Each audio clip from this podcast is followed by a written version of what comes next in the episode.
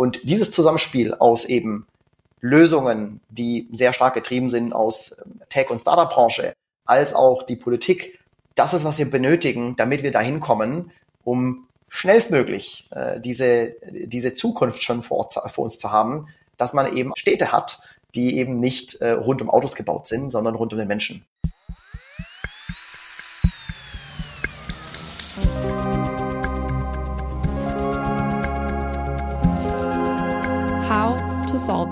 Der Lösungspodcast.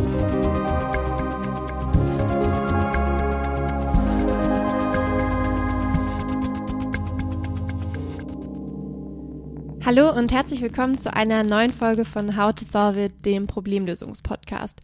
Ich bin Miriam und hoste die heutige Folge gemeinsam mit Ariana.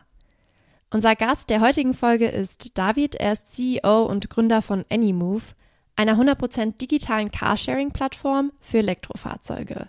Sie wurde 2021 gegründet und wir freuen uns heute mehr über die Mobilität in Deutschland und deren Zukunft zu sprechen. Herzlich willkommen, David. Schön, dass du da bist. Vielen Dank, dass ich hier sein kann. Unsere Frage, die wir allen Gästen normalerweise stellen, ist, welches Problem hast du als letztes gelöst? Also es könnte privater Natur sein, beruflicher Natur, ähm, jedes Problem, das dir einfällt, äh, das du als letztes gelöst hast. Das letzte Problem, das ich gelöst habe, war tatsächlich äh, ein Dimmlicht im Wohnzimmer zu reparieren. Sehr gut. Dann freuen wir uns, dass es jetzt hell bei dir ist. Ist es tatsächlich wieder. Und man kann auch essen und was sehen. Richtig gut. Magst du ähm, vielleicht ganz kurz einmal sagen, was ihr eigentlich bei Anymove so macht? Sehr gerne. Ähm, also Anymove, wie du schon äh, gerade eingeleitet hast, ist eine Plattform für Elektrofahrzeuge, wo man sich ähm, EVs eben anmieten kann für Stunden, Tage, Wochen oder auch Monate. Und äh, der große Unterschied zu anderen Plattformen ist, dass wir wirklich das Problem lösen wollen, dass heutzutage über 93 Prozent aller Menschen in Deutschland und Europa keinen Access zu Mobilitätslösungen haben. Das ist natürlich anders, wenn man in Berlin City ist oder in München und Hamburg, also in Stadtkernen von größeren Städten. Aber ansonsten, ähm, sobald man auch am Stadtrand ist, ich selber zum Beispiel wohne außerhalb des äh, sogenannten Rings in Berlin, dann wird es sehr schnell sehr mau mit den Lösungen. Und da bieten wir eben Fahrzeuge zur Anmietung an. Und unser Versprechen ist immer, man kann ein Auto anmieten, wann man es will und bekommt es, wohin man will. Sprich, Berlin als Beispiel. Ich kann irgendwo am Stadtrand sein von Berlin äh, oder in München oder in Frankfurt, wo wir zum Beispiel live sind oder genauso auch in Gießen und bekommt ein Auto nach Hause geliefert, direkt vor die Haustür oder in unmittelbarer Nähe und somit hat man dann eben Zugang zu einem Fahrzeug ähm, vor der Haustür. Und der große Unterschied auch noch zu einer reinen Auslieferung ist, dass man aus dem Haus rausgeht, auf den Knopf drückt, das Auto öffnet, das heißt kontaktlos alles hat und somit eben die volle Flexibilität hat, wie mit dem eigenen Auto. Das heißt, das Ziel hier ist wirklich, das eigene Auto zu simulieren, weil wir glauben fest daran, dass wir nur Leute davon wegbewegen können, eigene Autos zu besitzen, wenn die Mobilitätslösungen, die wir anbieten, ein, sich anfühlen wie ein eigenes Auto. Und das ist genau diese Brücke, die wir eben damit schließen wollen. Dankeschön. Du hast auch gerade schon das erste wichtige Stichwort genannt, und zwar das Ende des privaten Autobesitzes. Und wir sind ja alle in einem Land aufgewachsen, das sehr stark von Autos und dieser ganzen Industrie geprägt ist. Also es gibt kein Tempolimit, wir haben niedrige Bußgelder und die Städte sind auch auf Autos ausgerichtet. Letztes Jahr war zum Beispiel ein Höchststand in den Zulassungen von PKWs und wir haben einfach wahnsinnig viele Autos ähm, innerhalb von Deutschland und haben uns dabei irgendwie so ein bisschen gefragt, ähm, weil es auch heißt, dass euer Ziel ja so das Ende des privaten Autobesitzes ist, ähm, wie realistisch das in dem Autoland Deutschland überhaupt ist.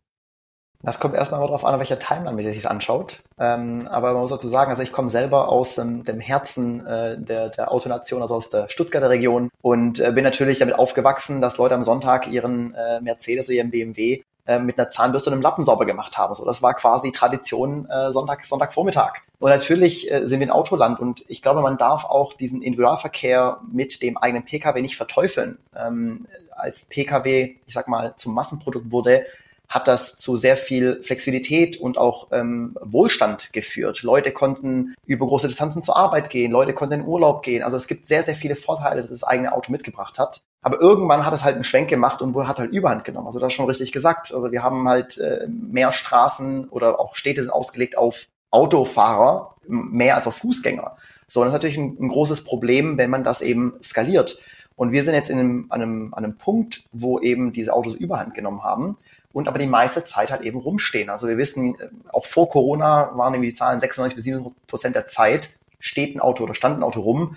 Jetzt äh, nach Corona, wo viele noch im Homeoffice sind, noch weniger ins Büro fahren, hat man ein Auto, das man irgendwo zwischen drei und zehn Mal im Monat benutzt, wenn man nicht gerade irgendwie ein Vertreter ist und seine 40.000 Kilometer im Jahr fährt. Und man hält aber fest an diesem mein Auto. Und man merkt aber gleichzeitig, dass diese, diese Denke sich natürlich sehr verändert hat zu, ich sag mal, den 90ern, äh, die ich gerade erwähnt hatte mit, man hat sein Auto geputzt am Sonntag, das war quasi ein Hobby, hinzu, was man heute sieht, Leute sind immer mehr flexibel, Leute wollen eben ein Auto dann, wenn sie es benötigen, also sehr viel mehr dieses On-Demand. Und das kommt natürlich mehr aus den Städten und den großen Städten mit einem, mit einem sehr äh, densen Stadtkern. Ähm, dort sind auch sehr viele der Mobilitätsdienste gewachsen. Und wenn man auch sich die Statistik anguckt, ich meine, Berlin hat irgendwie 33, 34 Prozent der Bevölkerung, die ein Auto nur besitzen, im Vergleich zu anderen Städten wie Ingolstadt, da ist es weit über 80 Prozent. Und man merkt, also es gibt da natürlich einen, einen, eine große Diskrepanz.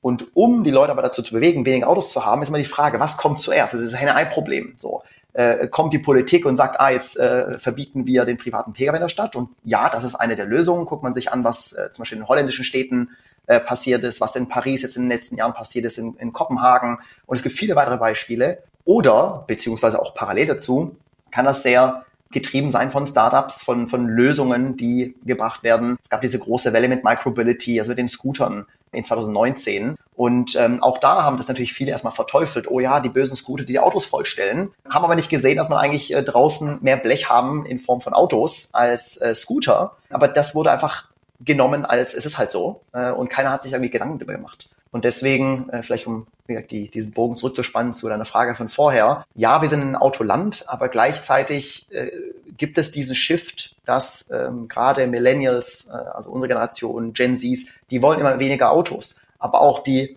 äh, Generation äh, Gen X und älter, also selbst meine Eltern, die mehr und mehr auf, sage ich mal, flexible Lösungen ausgehen.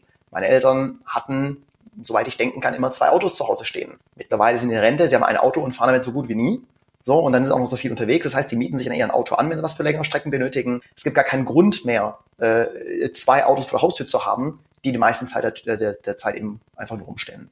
Das heißt, man könnte vielleicht auch sagen, dass diese Autothematik auch einen Generationenaspekt mit sich bringt, dass eben jetzt auch mit neuen Generationen auch einfach der Stellenwert oder der Zweck von Autos sich auch wandelt und ähm, damit sich dann auch der Markt wandelt. Und da setzt ja auch Anymove äh, mit eurem Unternehmenskonzept an. Welche Rolle spielt denn dann Anymove genau im Autoland Deutschland? Also wir wollen mit unserer Lösung ein Puzzleteil äh, der Lösung sein, um eben sicherzustellen, dass Leute sich auf Lösungen verlassen können, wo man eben kein Auto besitzt. Also wir haben viele unserer Kunden, die uns geschrieben haben, ja, wir haben auf, auf so eine Lösung gewartet und äh, in Münster gab es beispielsweise einen Kunde, der gesagt hat, das ist das Beste, was der Stadt passieren konnte, weil eben viele Leute auch gerade in Münster Fahrradstadt kein Auto besitzen. Und das ist für den Alltag so vielleicht, wenn ich in die Stadt muss, da kann ich ÖPNV nutzen, ich kann mein Fahrrad nutzen, aber sobald ich dann mal eben raus aus der Stadt will, ja, dann habe ich halt nichts oder eben, ich falle wieder in das gleiche Problem wie vorher. Und da bilden wir genau diese Lösung. Wir bieten eben Autos an, die kann man sich für einen halben Tag mieten, für zwei Tage mieten, für drei Wochen mieten, wie lange man es eben benötigt. Und somit können wir sicherstellen, mit unserer Lösung den Leuten das bieten, damit sie eben nicht als Fallback Autobesitz haben. So, und das ist natürlich nichts, was von heute auf morgen passiert. Und das ist auch uns klar. Deswegen haben wir auch mit unserer Lösung angefangen, erstmal mit tageweise Autos vermieten. Dann haben wir stundenweise hinzugefügt. Jetzt haben wir auch eine weitere Lösung, wir nennen das eine Flex Subscription. Das heißt, man kann ein, ein Auto-Abo quasi anmieten. Das sind also für die Leute, die ein Auto mehr als sieben, acht Mal im Monat benötigen, für die, sage ich mal, eine Anmietung zu kostspielig wird oder auch nicht mehr Sinn macht, weil sie ein Auto öfters brauchen. Und mit diesem Auto-Abo, klassisches Auto-Abo löst kein Problem. Es ist eine Person ein Auto. Also das ist wie ein Leasing oder Autokauf. Und wir sagen, ja, aber es gibt Leute, die brauchen halt ein Auto zehn, zwölf Mal im Monat. Dann haben sie dieses Auto die ganze Zeit vor der Haustür, aber wenn sie es nicht benötigen, können Sie per Knopfdruck das Auto pausieren und wir können das Auto weitervermieten. Das heißt, es ist ein Win-Win. Die Leute bekommen in der Zeit, wo das Auto pausiert ist, Geld zurück, also zahlen wirklich nur das, was benutzt ist. Gleichzeitig können wir dieses Auto aber eben nochmal nutzen, um anderen Menschen ähm, dieses Auto zur Verfügung zu stellen. So, und diese Kombination aus eben Kurzzeitmiete und Langzeitmiete ist halt schon der zweite Schritt in Richtung der Vision, dass wir sagen, in Zukunft glauben wir einfach daran, dass Leute dann ein Auto nutzen werden und das Auto, das sie nutzen werden, was eben gerade nötig ist. Und das ist vielleicht für einen Trip zum Supermarkt ein Kleinwagen, das ist für einen Wochenendtrip mit der Familie, gerade mit Kindern vielleicht ein, ein, ein Kombi ähm, und für einen Trip im Sommer an den See ist das ein Cabrio. So, und äh, da muss ich vielleicht noch zu Ikea und brauche einen Transporter. Das heißt, in Zukunft glauben wir, dass Menschen on demand eben Fahrzeuge, die Fahrzeuge nutzen werden, die am besten passen für einen Use Case und nicht mit dem eigenen Auto versuchen, so diese eierlegende Wollmilchsau hinzukriegen. Und das ähm, sehen wir zum Beispiel auch in, in äh, mal Ferienhäuser. Früher war es relativ normal, dass man irgendwie so ein Ferienhaus hatte. So, da hat man eben sein Ferienhaus im Allgäu gehabt oder in, in Italien. So, und dann ist man da jedes Jahr ein, zwei, drei, vier Mal hinge hingefahren und hat aber die ganzen Probleme von diesem Besitz dieses, äh, die, die, dieses Ferienhauses. So, und mittlerweile gibt es halt Airbnb und ein Jahr gehe ich nach Teneriffa, das andere Jahr gehe ich nach Südfrankreich, das andere Jahr gehe ich nach wo auch immer hin und habe einfach Flexibilität. Und es gibt sehr viele Aspekte im Leben, wo wir von Besitz hin zu Usage gegangen sind. Und genau das wollen wir eben gerade bei Autobesitz machen, also von Car Ownership zu Car Usership. Und das ist wieder ein, ein mehrstufiger Prozess. Damit haben wir jetzt angefangen. Aber es wird natürlich auch einige Zeit dauern, bis eben auch ähm, mehr und mehr Leute äh, davon profitieren können. Wie macht ihr das eigentlich dann gerade im Moment, wenn jetzt jemand ähm, ein Auto möchte? Erstmal, woher kommt das Auto? Wer bringt mir das Auto? Und wer lädt es zum Beispiel auch auf? Das sind ja alles Elektroautos, richtig? Das ist richtig. Wir haben nur Elektroautos und ähm, erstmal, woher kommen die Autos? Wir arbeiten mit vielen ähm, Supply-Partnern zusammen. Das sind Autohäuser, das sind Autovermieter, ähm, also das sind quasi Leute, die schon Autos haben. Das sind zukünftig auch Firmenfahrzeuge, die wir nutzen können und die werden zur Vermietung äh, freigegeben. Wir hingegen stellen aber sicher, dass eben das Fahrzeug sauber ist, dass das Fahrzeug delivered wird. Dazu komme ich auch gleich nochmal. Das heißt, für den Kunden ist es immer eine Anymove Experience. Ob das Auto jetzt vom Dealership A ist oder vom Autovermieter B, ist zweitrangig, sondern es ist ein Anymove-Fahrzeug, das ich vor die Haustür bekomme und es ist geladen und sauber. Wer bringt das dahin? Das sind zum Teil auch unsere eigenen Mitarbeiter, das sind aber zum Teil auch Dienstleister, die diese Fahrzeuge eben nach Reservierung zu, ich sag mal, Freitag 17 Uhr an Adresse XY bringen, delivern und wieder abholen. Ob das aber 10 Minuten vor der Anmietzeit, sagen wir mal jetzt wieder 17 Uhr ist oder drei Stunden vorher oder am Vortag, ist ja dem Kunden erstmal egal. Wir müssen sicherstellen, dass das vor Ort geliefert wird. Und ähm, wie wird das geladen? Es kommt erstmal geladen, aber natürlich ist, ich mag immer der, der Use Case, der von uns abgedeckt wird, nicht, ich brauche das Auto zehn Minuten oder eine halbe Stunde. Also wir sind nicht in diesem, ich sag mal, Carsharing-Case innerhalb der Stadt A nach B, sondern wirklich Wochenendtrip. Ich muss geschäftlich für drei Tage irgendwie aus, aus der Stadt raus. Das sind Use Case. Und dann während der Anmietung lade ich das Fahrzeug als User oder als, als Mieter ganz normal, eben wie auch ein normales Auto eben getankt wird. Und das ist natürlich auch ein großer Unterschied, weil es ist jetzt nicht so, dass man sagen kann, einen Benziner mit einem, äh, mit einem Elektroauto tausche ich aus und ich gehe zur Zapfsäule, sondern wir haben natürlich auch die Aufgabe, Leuten zu zeigen, wie lade ich ein Auto richtig. Ich lade natürlich ein Auto nicht, bis es bei, erst bei, wenn es bei drei Prozent ist und lade es dann wieder voll, sondern ich lade es immer dann, wenn es halt gerade geht. Also sei es über Nacht, sei es, wenn ich gerade im Restaurant bin, sei es, wenn ich nur angekommen bin. So, das heißt, ich habe ein ganz anderes Verhalten und diese Education, die machen wir natürlich mit. Wir zeigen also Kunden, wie man das am besten macht, wie man am besten fährt, um wenig zu verbrauchen und, und, und. Ähm, aber das macht während der Anmietung der Mieter.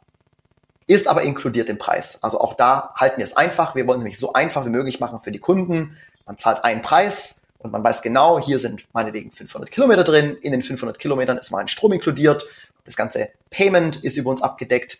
Ähm, bei Superchargern von Tesla muss ich nicht viel tun. Ich steck's rein, es fängt an zu laden. Bei anderen Ladesäulen habe ich eine Karte im Auto, ich tapp also und muss nicht erst vier, fünf, sechs verschiedene Apps mir runterladen, wie es sonst ganz oft der Fall ist. Und kann man sagen, was so eure Zielgruppe ist? Also gibt es so einen typischen Kunden, der oder die vor allem irgendwie bei Anymove vertreten ist? Oder würdest du sagen, dass das sehr unterschiedlich je nach Bedarf ist? Das ist insges also insgesamt ist das recht unterschiedlich, wo wir natürlich auch da sehen, es gibt Kundengruppen, die wir eher ansprechen, aber auch ganz bewusst eher ansprechen. Also unsere, unsere Zielgruppe sind vor allem Leute da, wo es eben keine anderen Mobilitätsdienste sind. Das sind zum einen mittelgroße und auch Kleinstädte. Also wir haben ganz bewusst auch die ersten Städte, die wir gelauncht haben, waren Aachen, Heidelberg, Gießen. Also ähm, eher da, wo man, ich sag mal so, Mobilitätsdienste eigentlich nicht herkennt oder erwarten würde, weil es genau dort die Orte sind, wo die Mobilitätslösungen eher karg sind. Und dann sind wir in größere Städte gegangen, wie Frankfurt und auch München. Und dort fokussieren wir uns eben auf, was wir immer den Donut der Stadt nennen. Also nicht den Stadtkern, wo wieder alles überlaufen ist und sowieso schon zehn Anbieter für Scooter, Carsharing und Co. gibt, sondern explizit Wohngebiete. Also sprich kleine Gießens innerhalb eines Münchens, wenn man so will. Und merkt natürlich da, dass wir dann auch ähm, viele Probleme lösen. Warum? Wenn ich jetzt, sage ich mal, Montag 6 Uhr morgens zum Kunden fahren will für ein Projekt, was ich drei Tage habe als Berater, ja, dann habe ich die Möglichkeit, 4 Uhr morgens aufzustehen, dann erstmal zum Hauptbahnhof zu gehen oder zum Flughafen mir ein Auto anzumieten. Oder ich lasse es mir eben durch Anymove vor die Haustür bringen. Also spare da eben zwei Stunden, habe nicht den ganzen Papierkram zu machen, fahr los und habe nicht, sage ich mal, diese, diesen, diesen Zeitverlust. Das heißt, die Target-Gruppe sind wirklich in dem ersten Schritt Leute, die heute keinen Zugriff haben auf Autos, junge Familien, kann auch ältere Familien sein, ähm, aber wir Leute, die in, ich sag mal, eher Residential Areas wohnen. Mhm. Ich habe mich nur dabei gefragt, ähm, weil wenn ich mir jetzt so überlege, wie das funktioniert, also der Convenience-Faktor ist bei euch natürlich auch so ein großer Punkt, weil es einfach sehr praktisch ist und so dieses Rundum-Paket, auch mit diesem 100% digitalen Prozess. Aber das geht natürlich auch mit Kosten einher. Und ich habe mich einfach nur gefragt, ob das wirklich jetzt auch ein Konzept ist, das halt einfach auch gerade noch so ein Privilegienmarkt ist, weil das sich natürlich nicht jeder leisten kann, irgendwie mehrere hundert Euro im Monat zu zahlen für ein Auto, was ihnen nicht gehört oder was nicht 100 Prozent ihnen zu jeder Zeit zur Verfügung steht, wenn es nicht gerade das ähm, vollständige Abo ist. Also gibt es zwei Punkte da dazu, die wichtig sind. Das erste ist, die Leute, die ein Auto besitzen, da gibt es auch unzählige Studien, die unterschätzen die Gesamtkosten, das ein Fahrzeug im Monat hat, bei äh, mehr als die Hälfte. Das heißt, äh, die, die echten Kosten, die anfallen, wenn man dann eben Inspektion und TÜV und Reifenwechsel und, und, und, also ohne überhaupt den Zeitfaktor reinzubrechen, sondern reinen Kostenfaktor, ist oftmals weniger als die Hälfte, was wirklich von den Leuten angesetzt wird.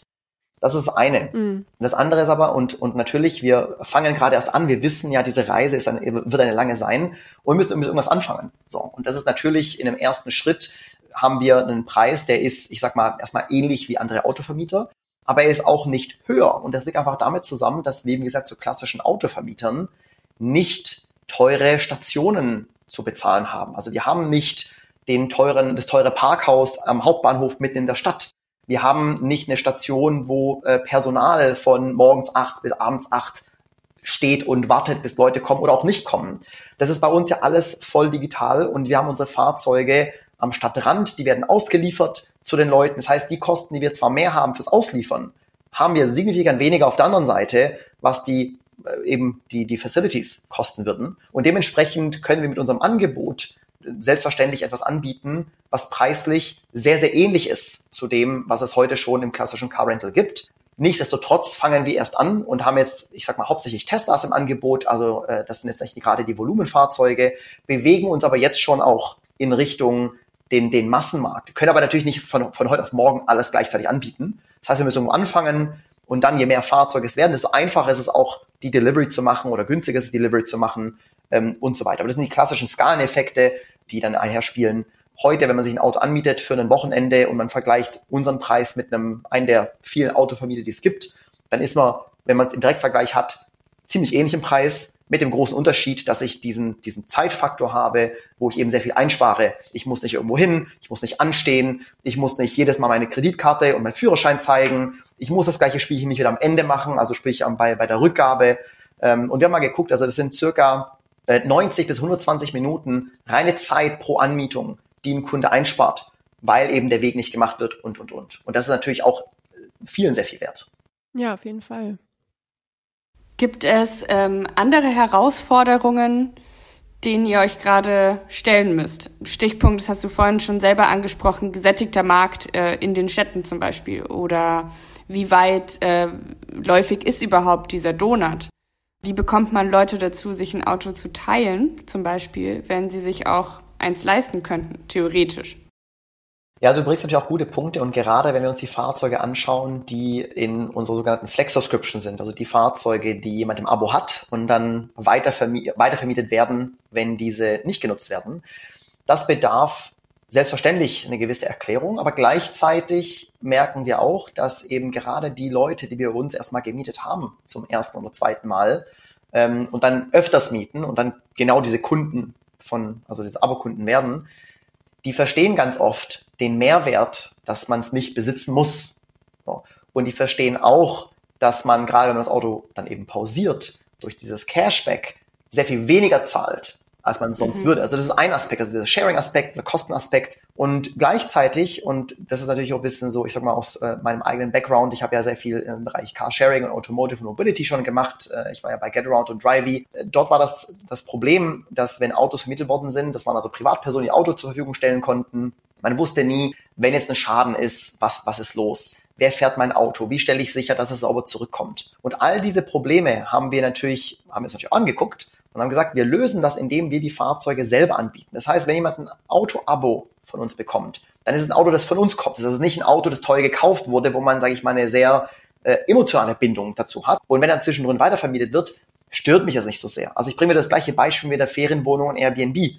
Als Airbnb angefangen hat, haben die Leute gesagt, äh, wer vermietet bitte seine eigene Wohnung und wer bitte bucht dann eine Wohnung von einem anderen. Ja. So und mittlerweile, also selbst die Generation meiner Eltern nutzt das auf Reisen. So und das ist, das ist normal geworden. Und dieser Wechsel passiert halt nach und nach. Mm, das heißt, also ich versuche das gerade zu verstehen aus der Perspektive von einem Anymove-Kunden. Das heißt, ich habe jetzt zum Beispiel ein Monatsabo bei euch und bin jetzt aber selbst zwei Wochen irgendwie im Urlaub und brauche mein Auto nicht. Das heißt, ich gehe auf eure App und sage, ich bin jetzt zwei Wochen weg ich brauche mein Auto nicht und dann wird es in dem Moment freigegeben und eine andere Person, Ariana jetzt zum Beispiel, kann dann sagen, ah, in genau den zwei Wochen habe ich Familie zu Besuch und ich möchte ein bisschen hier und da rumfahren und würde jetzt gerne zwei Wochen ein Auto buchen auf Wochenbasis zum Beispiel. Und dann ist ein Mitarbeiter oder Mitarbeiterin von Anymove, holt dann das Auto bei mir ab und bringt es zu Ariana oder wie genau funktioniert das dann?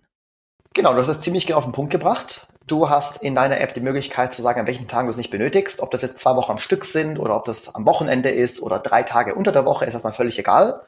In den Tagen oder zu den Zeiten, in denen du es freigeschalten hast, können andere Nutzer dieses Fahrzeug buchen oder ein Fahrzeug buchen.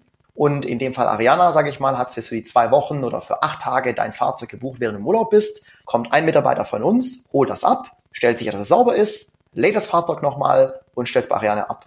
Und nachdem Ariana nach zehn Tagen das Fahrzeug gefahren hat und genutzt, wird das Fahrzeug wieder dort abgeholt und das gleiche Spiel umgekehrt. Es wird wieder sauber gemacht, geladen und bei dir abgestellt.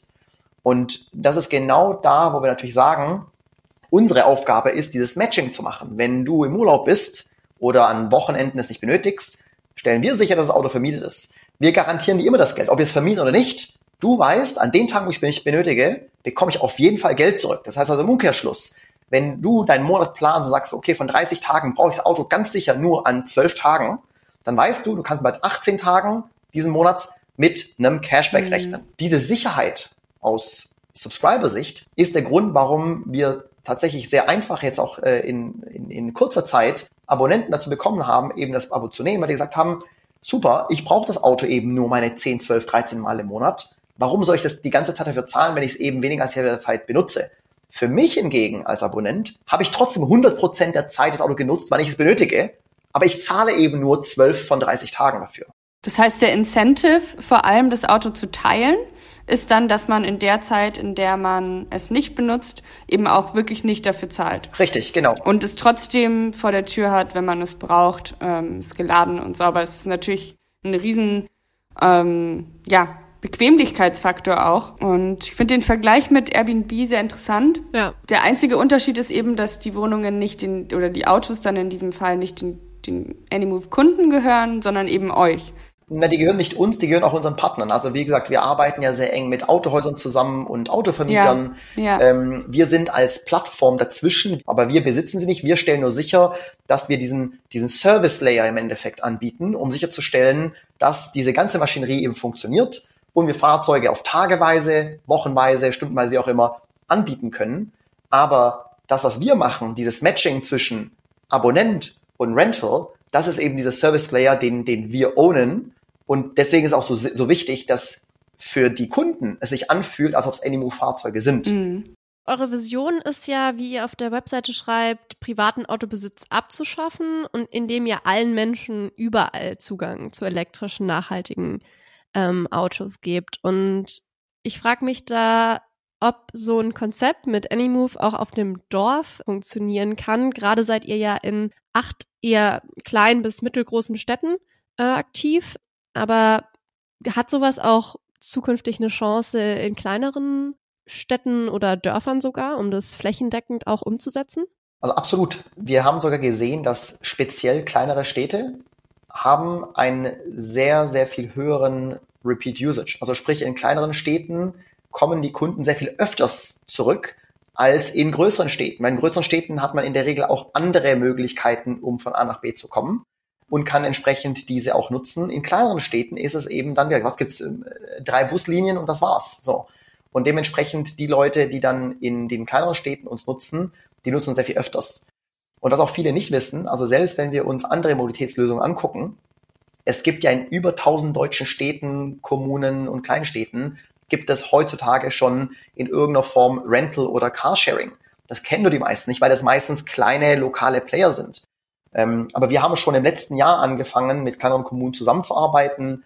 Ähm, das war eine kleine Insellösung, die wir auch testen wollten, wo dann in teilweise ein bis fünf Autos in kleineren Kommunen zur Verfügung gestanden sind unsere Tech genutzt wurde und somit eben Fahrzeuge digital ähm, zugänglich waren für eben Leute vor Ort. Und auch da ist es nämlich immer eine Frage von äh, Henne-Ei. Was ist zuerst da? Und natürlich hat man auf dem Land nicht von heute auf morgen eine riesen Demand, weil eben Leute per Default erstmal ein Auto haben oder viele ein Auto haben. Aber auch da, wenn man natürlich dann anfängt, ein paar Fahrzeuge zur Verfügung zu stellen oder so einen Dienst zur Verfügung zu stellen, dann kommen die Leute. Und da gibt es natürlich auch viele Anekdoten, also gerade hier mit den Scootern. Also mein Mitgründer Alexei war bei Tier vorher. Und der hat erzählt, also wenn als Tier damals 2019 in Kleinstädte gekommen ist, hat irgendwie da 200 Scooter reingestellt.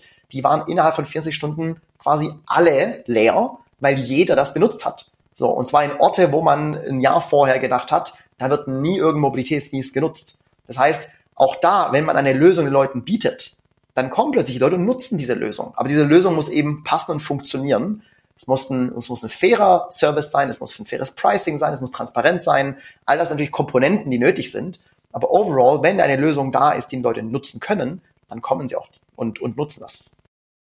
Ja, das sehe ich auf jeden Fall als Riesenvorteil, eben diese einfach Ergänzung im ganzen Mobilitätsmix an den Orten, wie zum Beispiel, wie du es genannt hast, den Donuts, wo andere Mobilitätslösungen, Sharing-Anbieter nicht hinfahren, wo du eben dein Carsharing aus der Stadt nicht parken darfst. Und ähm, da finde ich das schon als Ergänzung, ja, eine wahnsinnig gute Lösung. Genau, und äh, ist gut, dass du Carsharing ansprichst, weil ganz oft äh, werden wir mit Carsharing verglichen, ähm, obwohl wir ja erstmal äh, mit minutenbasierenden A nach B Strecken nichts zu tun haben. Also bei uns kann man nicht ein Auto in München abholen und in Frankfurt abgeben. Das geht halt einfach nicht. Mhm. Die Use Case, die wir abdecken wollen, sind die, die man sonst auch mit einem privaten Pkw machen will. Also sprich, die zu Hause beginnen und dann auch wieder zu Hause enden. Also der Wochenendtrip, äh, wie auch immer. Ja. Und dementsprechend ist für uns Carsharing erstmal etwas, was wir gar nicht groß angucken. Aber gleichzeitig stimmt das natürlich sehr wohl. Carsharing und gerade dieses sogenannte Free-Floating Carsharing von A nach B, wie man es gerade aus den großen Städten kennt, das kann halt nur da funktionieren, wo es eine sehr hohe Dichte gibt. So, und das sind halt eben die Stadtkerne, das sind vielleicht noch, ich sag mal, die, die, die Zufahrtsadern in eine Stadt, aber das war's dann. Ja, ich wäre jetzt äh, fast schon übergegangen in unseren nächsten Teil, Ari. Da hast du wahrscheinlich auch äh, gedacht, dass wir jetzt noch ja. mal ein bisschen rauszoomen können, ein bisschen weg von Anymove und mehr noch zum Thema Zukunft der Mobilität, bei dem Anymove auch natürlich eine große und wichtige Rolle hoffentlich spielen äh, wird zukünftig. Genau, deswegen vielleicht so als erste Frage, wie sieht denn für dich eine Welt ohne Car-Ownership oder eben ohne privaten Autobesitz aus? Also vielleicht erstmal, wird der private Autobesitz komplett auf Null reduziert in Deutschland, Europa? mit großer Wahrscheinlichkeit nicht kurzfristig. So. Aber solange ein Großteil kein Auto benötigt und andere Lösungen nutzen kann, gewinnen wir schon sehr, sehr viel.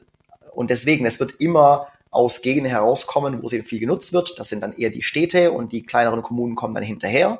So, und jemand, der dann auf dem Land wohnt, wo es, sage ich mal, 300, Mitab äh, 300 Einwohner gibt, die werden dann eher später Lösungen haben als die Stadt mit 50.000 Einwohnern. So, aber gleichzeitig, äh, wie sehe ich eine, ein, ein Leben ohne, ohne dass es nötig ist, ein Auto zu besitzen? Und ich glaube, da sind wir gar nicht so sehr weit entfernt von. Also ich habe vorher schon erwähnt, es gibt genug Beispiele, wie es sehr gut funktioniert. Äh, wenn wir uns die holländischen Städte angucken oder wie Kopenhagen, Paris, ich habe eine Zeit lang auch in Singapur gelebt, da braucht man kein eigenes Auto. Das eigene Auto ist sogar eher ein Problem. Es gibt nicht die Parkplätze, um das Auto zu parken. Es äh, dauert alles eh länger, weil man mit, mit, dem, mit den Öffentlichen deutlich schneller unterwegs ist. Die Taktung ist da, ähm, man hat Fahrradwege. Das sind ja alles Komponenten, die dazu spielen, dass man eben kein Auto benötigt. Und das ist ein, ein Zusammenspiel von vielen. Das wird nicht eine einzige Lösung alleine hinbekommen. Aber je mehr von diesen Lösungen und je mehr Anpassungen es gibt, desto einfacher ist es, äh, das umzusetzen.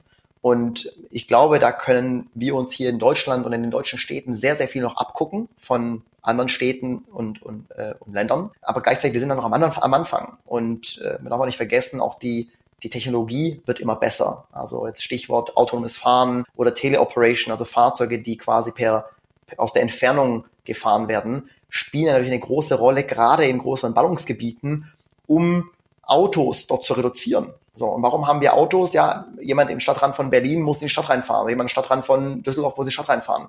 So, in dem Moment, wo ich da mehr Lösungen anbiete, ist es nicht mehr nötig, eben auf diesen Fallback eigenes Pkw zu gehen. Und dieses Zusammenspiel aus eben Lösungen, die sehr stark getrieben sind aus äh, Tech- und Startup-Branche, als auch die Politik, das ist, was wir benötigen, damit wir dahin kommen, um schnellstmöglich äh, diese, diese Zukunft schon vor, vor, uns zu haben, dass man eben Autos hat, äh, sorry, Städte hat, die eben nicht äh, rund um Autos gebaut sind, sondern rund um den Menschen. Ja. Welche Rolle spielt dabei für dich ähm, in dieser Zukunft der Mobilität zum Beispiel das öffentliche Verkehrssystem? Also in Europa ganz besonders wird der ÖPNV immer eine sehr, sehr große Rolle spielen. Ähm, das ist so stark verankert in, in, den, in den Städten, im Alltag, äh, das kann man gar nicht wegdenken. Also wenn man, ähm, Beispiel nochmal autonomes Fahren, wenn man daran denkt, also alle, alle Tests, alle Sachen, die, die es in, in Deutschland und Europa gibt, sind ganz, ganz oft in Kombination mit dem, mit dem lokalen ÖPNV. Ähm, und das liegt auch daran, dass wir schon ein sehr, sehr gutes, sehr starkes ÖPNV-Netz haben, das aber heutzutage an, an Limitierungen stößt. Es gibt gewisse Strecken, die nicht gefahren werden können oder nur zweimal am Tag, weil aber nicht genug Leute dort sind. Dann gibt es dieses On-Demand oder dieses sogenannte DRT, ähm, was man nutzen kann, wo dann Shuttles On-Demand äh, diese Strecken abfahren. Äh, nochmal autonomes Fahren, da kommt mehr und mehr dazu. Das heißt aber in, in gerade Europa kann man eigentlich nicht den ÖPNV wegdenken. Das ist eine wichtige Komponente und ich glaube, es ist auch wichtig, dass man da, da zusammenarbeitet. Das sieht man auch daran, dass die ganzen Scooter-Hersteller oder Scooter-Anbieter ähm, jetzt natürlich mit äh, dem ÖPNV zusammenarbeiten. Das ist aber eine andere Geschichte, wenn wir, sage ich mal, Richtung USA gucken. Äh, dort hat ÖPNV keine so große Rolle und dort sind Player, ich sag mal, sehr viel eigenständiger mit ihren Lösungen. Also ein Uber in Los Angeles äh, hat einen sehr viel höheren Stellenwert als der ÖPNV wohingegen, wenn wir das den gleichen Vergleich in Berlin machen, ist äh, hier die, die ähm, BVG hat natürlich einen höheren Stellenwert ähm, als, als ein Uber, weil Uber ist ein kleiner Player im Vergleich zum Gesamtkonstrukt. Ähm, aber es wird immer eine wichtige Rolle spielen hier in Europa. Also generell sehen wir die Zukunft der Mobilität ja schon als etwas, dass wir eben Autos von der Straße nehmen müssen und eben dieser private Autobesitz ähm, größtenteils wegfällt. Ähm, du hattest jetzt auch schon Sachen genannt wie Uber und wir haben über ÖPNV gesprochen und die ganzen Carsharing- und Scooter-Anbieter. Ähm, und alle haben ja irgendwie das ein bisschen versucht, dass dann auch der Autobesitz runtergeht und eben weniger PKWs im Umlauf sind. Aber egal, was gemacht wurde, es gibt von Jahr zu Jahr immer mehr Autos. Also die nehmen ja stetig zu. Ähm, sehr gutes Beispiel dafür ist ja Berlin. Äh, da ist ja eine extrem hohe Anzahl an zugelassenen Autos. Trotz der vielen Scooter-Anbieter und Carsharing-Möglichkeiten, Uber, U-Bahn etc. Hm, was genau ist denn dann jetzt sozusagen the missing piece? Also was, was ist sozusagen das, was jetzt noch kommen muss? Ist es Anymove? Ist es noch was darüber hinweg? Ist es ein Mindset, das sich ändern muss?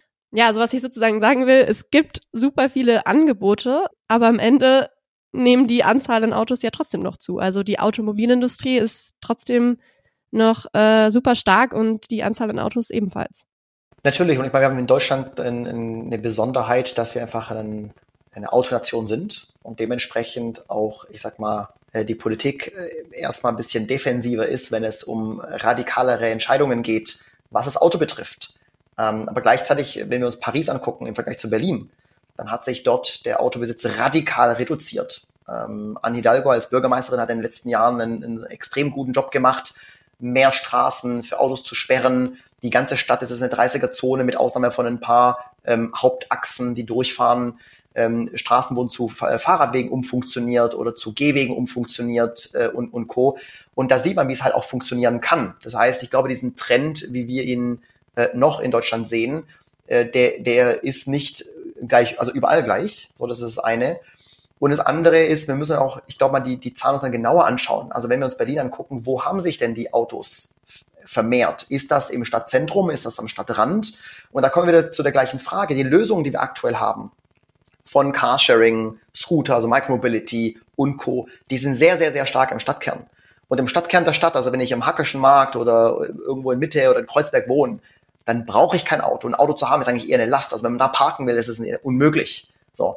Ähm, ja. Das heißt, da würde ich sehr stark behaupten, ist es sogar von Vorteil, keins zu haben. Und das sieht man ja auch in den Zahlen. Also Berlin hat unter, ich glaube, 33 Prozent der Bevölkerung ein Auto besitzt. Das wird aber sehr schnell anders, sobald man an eine Stadt rangeht. Und Berlin wird auch immer größer, es kommen immer mehr Leute dazu. Ja, die müssen ja auch irgendwie von A nach B kommen, wenn sie dann irgendwo in der Nähe vom Flughafen wohnen und dann in die Stadt wollen. So. Und da werden halt die Lösungen sehr mau. Das heißt, die ganzen Lösungen, die wir auch da draußen haben, um darauf wieder zurückzukommen, das sind das sind keine alleinstehende Lösungen. Nur weil ein Scooteranbieter in Stadt X ist, werde ich ja nicht mein Auto aufgeben, das ich benötige, um am Wochenende zur Oma zu fahren. So, es, es hilft mir, es ist eine, ein, ein, ein Puzzlestück des Ganzen. Und je mehr Lösungen ich habe, desto eher kann ich aufs Auto verzichten. Aber wenn man glaubt, dass nur, wenn man einen Mode, einen, einen Nischenprodukt irgendwo in die Stadt bringt, löst alle Probleme, das funktioniert nicht. Aber aus genau dem Grund, weil wir diese verschiedenen Lösungen, Nischenlösungen gesehen haben, haben wir es halt von der anderen Seite gesehen. Wir haben gesagt, okay, wir haben weißes Blatt Papier. Was brauchen wir denn für eine Lösung, die, selbst wenn sie alleine in einer Stadt ist oder in einer Kleinstadt, Kommune, wie auch immer, wie können wir die so hindrehen, dass es eben für alle funktionsfähig ist, die dann eben nicht aufs eigene Auto ausweichen wollen. Und äh, deswegen auch dieser Service, deswegen auch, dass wir gesagt haben, wir fangen explizit in kleineren Städten an, um zu zeigen, ja, hier, hier gibt's ja schon nicht allzu viel. Also du hast meistens nur ÖPNV, vielleicht den ein oder anderen Scooter-Anbieter. Und da funktioniert das sehr, sehr gut. Ähm, und selbstverständlich werden wir nicht von heute auf morgen alle Leute der Stadt dazu bewegen, aufzuhören, ein Auto zu besitzen. Aber wir können halt Schritt für Schritt anfangen und dann weiter skalieren. Ähm, und genauso wie jetzt, sage ich mal, um das Beispiel Airbnb zu bringen, Airbnb hat angefangen mit ein paar Wohnungen in San Francisco und äh, jetzt kennt Airbnb jeder, egal ob man in äh, Downtown Manhattan ist oder irgendwo in Borneo. Ähm, und genauso glauben wir sehr stark daran, dass mit unserer Lösung wir sehr schnell skalieren können, um eben sehr schnell mehr Leuten eine Möglichkeit zu geben, nicht aufs eigene Auto, ähm, ja, nicht, nicht, nicht das eigene Auto mehr nutzen zu müssen. Hast du in diesem Zusammenhang ähm, der Zukunft der Mobilität grundsätzlich, sagen wir jetzt mal im Autoland Deutschland, Forderungen an die Politik? Das ist immer schwierig, weil Forderungen an die Politik, ähm, ja, ich kann natürlich viel fordern, äh, ich kann mir viel auch wünschen. Äh, und ich glaube, ich würde mir eher Sachen wünschen, ähm, ob die dann umgesetzt Was werden. Was wünschst du dir? Ja, also ich habe ja die Beispiele zum Teil schon gebracht. Also ich glaube, wir können uns sehr viel abgucken von den Städten, ähm, von unseren Nachbarländern. Also da, da muss man gar nicht weit gehen, äh, um, um viel zu verändern. Und das sind kleine Schritte, die vorwärts gehen. Die große, die große Problematik, die wir natürlich ähm, oft gerade in der Politik haben, und deswegen halte ich mich da auch ein bisschen zurück, ist, dass halt ganz oft die ähm, ja, die Politiker natürlich nach ihren Wahlzyklen schauen. Und äh, das ist natürlich nicht das Gleiche wie möchte ich direkt viel verändern. Und es ist zum Glück nicht bei jedem so. Ähm, also mal Beispiel, Anne Hidalgo hat da in Paris einen, einen, einen ja, super Job gemacht, die Stadt zu verändern. Auch entgegen dessen, was viele eigentlich erstmal wollten. Also ich kenne sehr viele Leute, ähm, zu der Zeit noch, wo ich dort selber gewohnt habe, die erstmal sehr unhappy waren darüber, dass sie jetzt plötzlich mhm. mit dem mhm. Auto dreimal so lange gebraucht haben, um von A nach B zu gehen. So, und jetzt fünf Jahre später hat ein Großteil von den Leuten kein Auto mehr oder benutzt es eben nur noch fürs vielleicht Wochenende, aber nicht mehr um zur Arbeit zu gehen. Wir sagen, ab, jetzt habe ich halt meinen Privatscooter oder ich habe mein Fahrrad oder ich nutze einen der vielen verschiedenen Anbieter. Ähm, und, und deswegen, ja, also mein Wunsch ist einfach ganz klar, dass wir uns mehr diese Best Practices anschauen ähm, von Orten, wo es funktioniert und aufhören immer zu sagen, funktioniert ja eh nicht und schiebt nach hinten. Ähm, und mhm. jeder, der sich mal ein bisschen befasst hat, der weiß auch, Amsterdam und Co. sahen halt nicht immer so aus. Also in den 60er und Anfang der 70er waren es Städte, die waren mit Autos vollgestellt. Und dann wurde es aber eben radikal umgesetzt, dass man gesagt hat, okay, wir müssen hier was tun, weil ansonsten gehen wir unter. Und dann hat es funktioniert. Kopenhagen genauso, Paris genauso. Von dem her, wir müssen eigentlich, eigentlich bloß sicherstellen, dass man jemanden, äh, sage ich mal, nach vorne bekommt, der diese gleiche Vision mitträgt und sagt, ja, das kann vielleicht unpopulär sein bei dem einen oder anderen, aber overall langfristig ist es das Richtige. Ja, finde ich sehr sinnvoll und es ist eben oft so, dass Menschen naheliegende Lösungen erst nicht möchten, weil es eben unbequem für sie ist, weil sie keine Lust drauf haben, weil sie sich nicht umstellen möchten. Und ähm, letzten Endes ist das aber vermutlich der einzige Weg ähm, oder ein wichtiger Weg zumindest, um an dieses Ziel zu kommen, dass wir wegkommen von noch mehr Autos, noch mehr Stau, noch mehr Parkplätze und ähm, dadurch eigentlich gar nicht mehr Vorteile. Absolut. Also die, die Veränderung in einer Gewohnheit ist sehr schwierig. Und äh, auch genau aus dem Grund haben wir gesagt, mit, mit unserem Angebot müssen wir halt Schritt für Schritt anfangen. Unsere Vision ist es, dass zukünftig jemand einfach ein Mobilitätsabo hat. So, und da sind x Kilometer im Monat inkludiert und ich nutze einfach das Auto, was ich gerade benötige. Aber um dahin zu kommen, so in fünf oder zehn Jahren, müssen wir es erst Schritt für Schritt machen. Wir müssen den Leuten das geben, was sie halt kennen mit Veränderungen. So, also gerade diese Lieferung nach Hause, kontaktloses äh, Anmieten, ähm, Auto-Abo mit einem Auto, bevor man direkt schon sagt, ja, äh, wir machen ein bisschen dieses ähm, Amazon Prime für Autos, wo du, sag ich mal, einen Preis zahlst und alles nutzen kannst. Ähm, diese, diese, diese, diesen Schritt auf einmal zu machen, ist viel zu schwierig. Und äh, ja, der Mensch ist ein Gewohnheitstier und deswegen müssen wir halt äh, gucken, wie können wir Gewohnheiten langsam verändern. Und wenn man zurückguckt und Veränderungen über fünf Jahre sich anschaut, dann kann man sehr, sehr viel machen. Aber man muss halt irgendwann mit anfangen. Ja, total. Also ich würde auch sagen, dass wir es, glaube ich, sehr stark gewohnt sind, dass das Auto in der Garage vor der Haustür direkt steht. Ähm, so kennen wir das. Ähm, und ich glaube, das ist einfach wahnsinnig schwer, diesen Gedanken erstmal oder diese Vorstellung auch wirklich in die Köpfe zu kriegen, ähm, dass das auch ohne geht und man da ähm, auch ohne Abstriche irgendwie ähm, sich auf die Mobilität verlassen kann. Und so sieht dann hoffentlich irgendwie auch die Zukunft der Mobilität ähm, für uns und für uns aus, ja. Absolut, kann ich nur so unterschreiben. Spannend. Ja, also ich weiß nicht, gibt es bei dir noch irgendwelche letzten Punkte, die du irgendwie noch gerne hinzufügen möchtest, die wir jetzt nicht mit unseren Fragen angeschnitten haben? Es gibt sehr viele Punkte und ich könnte wahrscheinlich auch noch zwei Stunden reden. ähm, ja, ich glaube glaub aber für die dir. Zuhörer gibt es auf jeden Fall eine gute Zusammenfassung. Freue mich aber auf jeden Fall für jegliche Fragen, die reinkommen. Äh, und overall, also wie gesagt, unser Ziel ist es, Autobesitz so weit zu simulieren und so einfach zu machen wie möglich. Das ist, was wir mit Anymove möchten, um so eben den Autobesitz zu reduzieren. Und äh, jeder, der oder jede, die Verbesserungsvorschläge hat, sind natürlich auch jederzeit willkommen, weil letztendlich wollen wir das ja machen, um eben Autos von der Straße zu kriegen, um die Städte und das Leben generell für alle besser zu machen. Und das geht immer nur gemeinsam. Vielen Dank für diese Einblicke. Das waren doch schöne Schlussworte. Ähm, danke für deine Zeit und ich fand es sehr, sehr spannend und ähm, ja, wünsche alles Gute für die Zukunft. Vielen Dank auch für die Einladung, hat mir sehr Spaß gemacht und euch einen schönen Tag.